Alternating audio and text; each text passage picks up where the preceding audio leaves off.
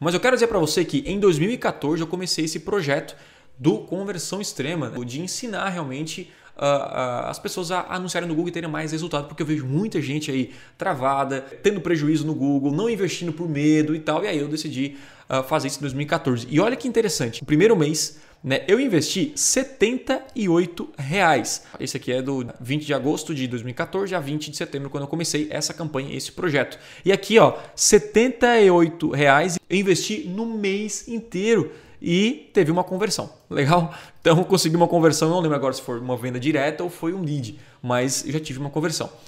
Por quê? Hoje o investimento é maior, obviamente. Se você está começando do zero, tem pouco dinheiro, está começando.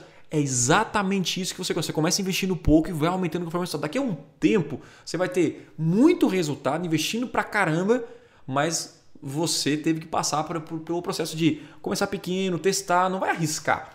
Né? Então, eu sempre falo, meu, o Google é chance zero de você perder dinheiro, porque você vai investindo pouco e conforme o resultado e o lucro que ele te trouxe, você vai aumentando ainda mais. Então, esse aqui foi um fato interessante que eu descobri agora, que eu investi 78 reais no meu primeiro mês anunciando no Google.